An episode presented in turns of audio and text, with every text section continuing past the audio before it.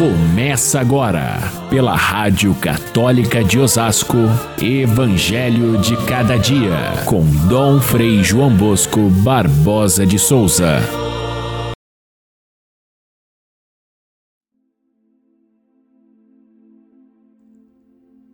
Jesus ensinava no Templo de Jerusalém, dizendo: Como é que os mestres da lei dizem que o Messias é filho de Davi? Pois o próprio Davi chama o Messias de Senhor. Como é que pode então ele ser seu filho? E uma grande multidão escutava Jesus com muito prazer.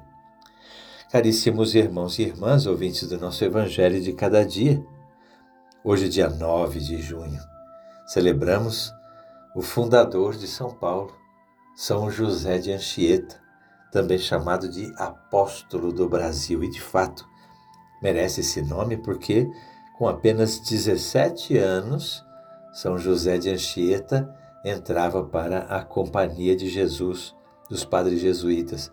E com 19 anos apenas, esse jovem, com muita coragem, já viajava de navio para o Brasil onde se dedicou inteiramente à causa da evangelização, sobretudo dos povos indígenas. E para que ele evangelizasse melhor, aprendeu com cuidado a língua tupi, escreveu uma gramática tupi e ainda um catecismo especialmente feito para que os índios pudessem é, compreender na sua língua a catequese e poder assim converter o seu coração. Um exemplo de dedicação. Ele andou por todas essas terras, desde a Bahia até o sul, e evangelizou.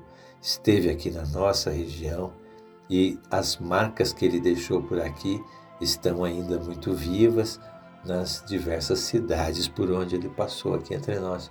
São José de Anchieta foi é, canonizado pelo Papa Francisco em 2014 e é de fato o santo brasileiro, embora tenha nascido em terras das Ilhas Canárias que pertenciam à Espanha e Portugal. Mas vamos ao Evangelho de hoje. Nos últimos é, dias nós vimos os embates de Jesus com as autoridades do templo que vinham lhe fazer propostas é, capciosas, querendo pegá-lo numa armadilha. A última foi a de ontem, que nós não lemos por causa da festa de Corpus Christi, mas era aquela qual é o maior de todos os mandamentos? E Jesus respondeu de forma plena e completa que o maior mandamento, a religião para Deus é o amor. É o amor a Deus que se estende num amor concreto ao próximo como a si mesmo. Então, essa esse último embate de Jesus com as autoridades deixou bem claro qual era a sua posição e então Jesus parte para o ataque. Hoje, na passagem de hoje, é ele quem propõe aos doutores da lei uma questão que eles não sabem responder. Parece para nós uma questão de menos importância, mas na linguagem dos doutores da lei, ensinar que Jesus era o filho de Davi era colocar nessa expressão uma conotação é, política.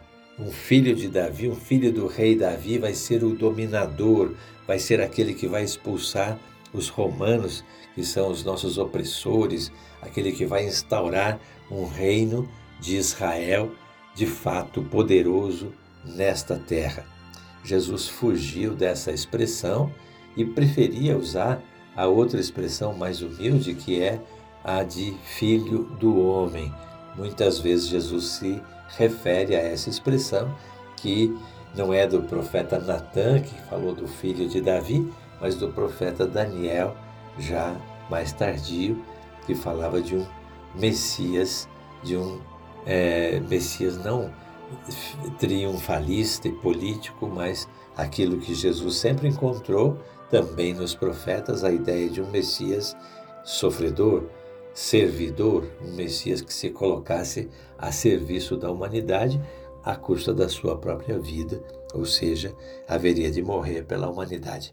Isso era algo muito difícil dos mestres da lei os fariseus entenderem. Por isso, recusaram o, o ensinamento de Jesus.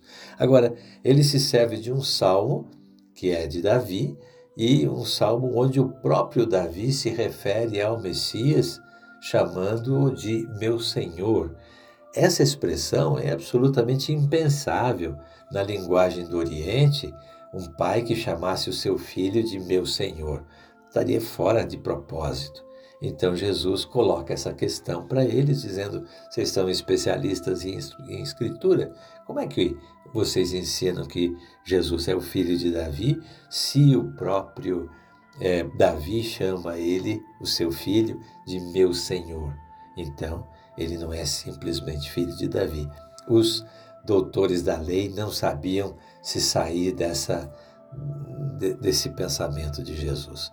E o povo ficava entusiasmado de ver a autoridade com a qual Jesus ensinava no templo, que era simplesmente diferente daquilo que os mestres ensinavam, que era repetir os profetas. Jesus tinha um ensinamento próprio. Jesus tinha uma sabedoria toda sua.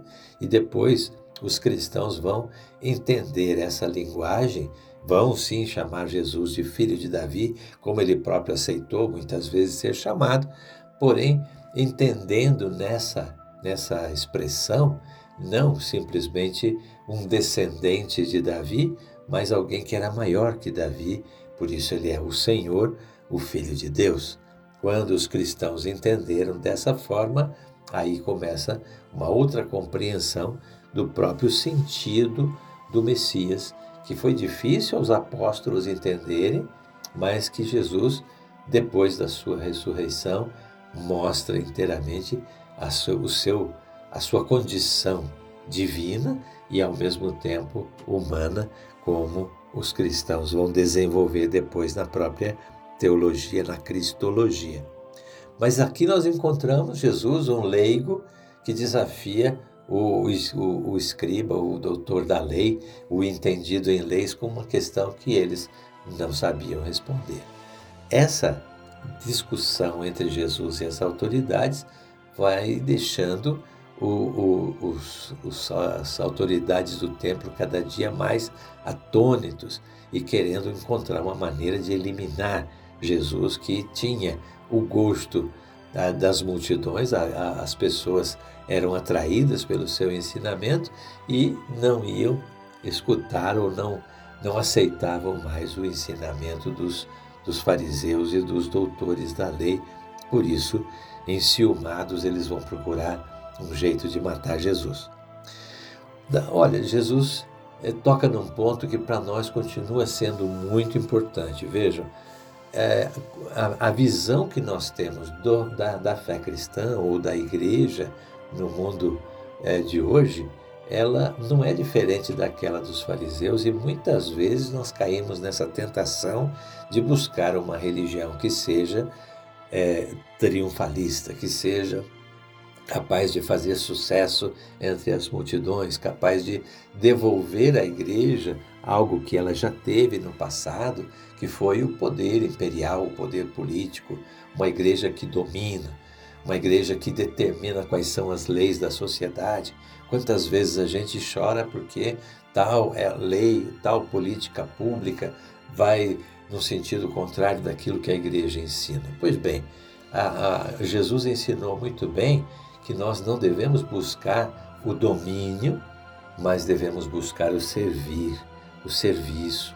É através do serviço, através do amor, que nós entendemos que o mundo muitas vezes não concorda com as coisas do Evangelho, mas nós a si mesmo vivemos e servimos as pessoas, servimos ao mundo com a verdade do Evangelho, que é maior do que essa que o mundo cultiva. Devemos fugir de uma religião de cristandade, de domínio, de poder, que ainda existem alguns grupos dentro da igreja que pretendem é, atingir. Porém, não é esse o caminho que Jesus ensinou. Não é através do poder político, como fazem muitos evangélicos, não é através do poder do dinheiro, mas através do serviço humilde é que Jesus continua servindo a humanidade. Vamos aprender essa lição de Jesus que se coloca diante de nós como o Filho do homem, o servo sofredor, o servo servidor da humanidade. Esse é mais autêntica, essa é a mais autêntica imagem do próprio Salvador, Jesus Cristo, e não aquela de Jesus triunfante. Fiquemos todos com Deus. Até amanhã, se Deus quiser.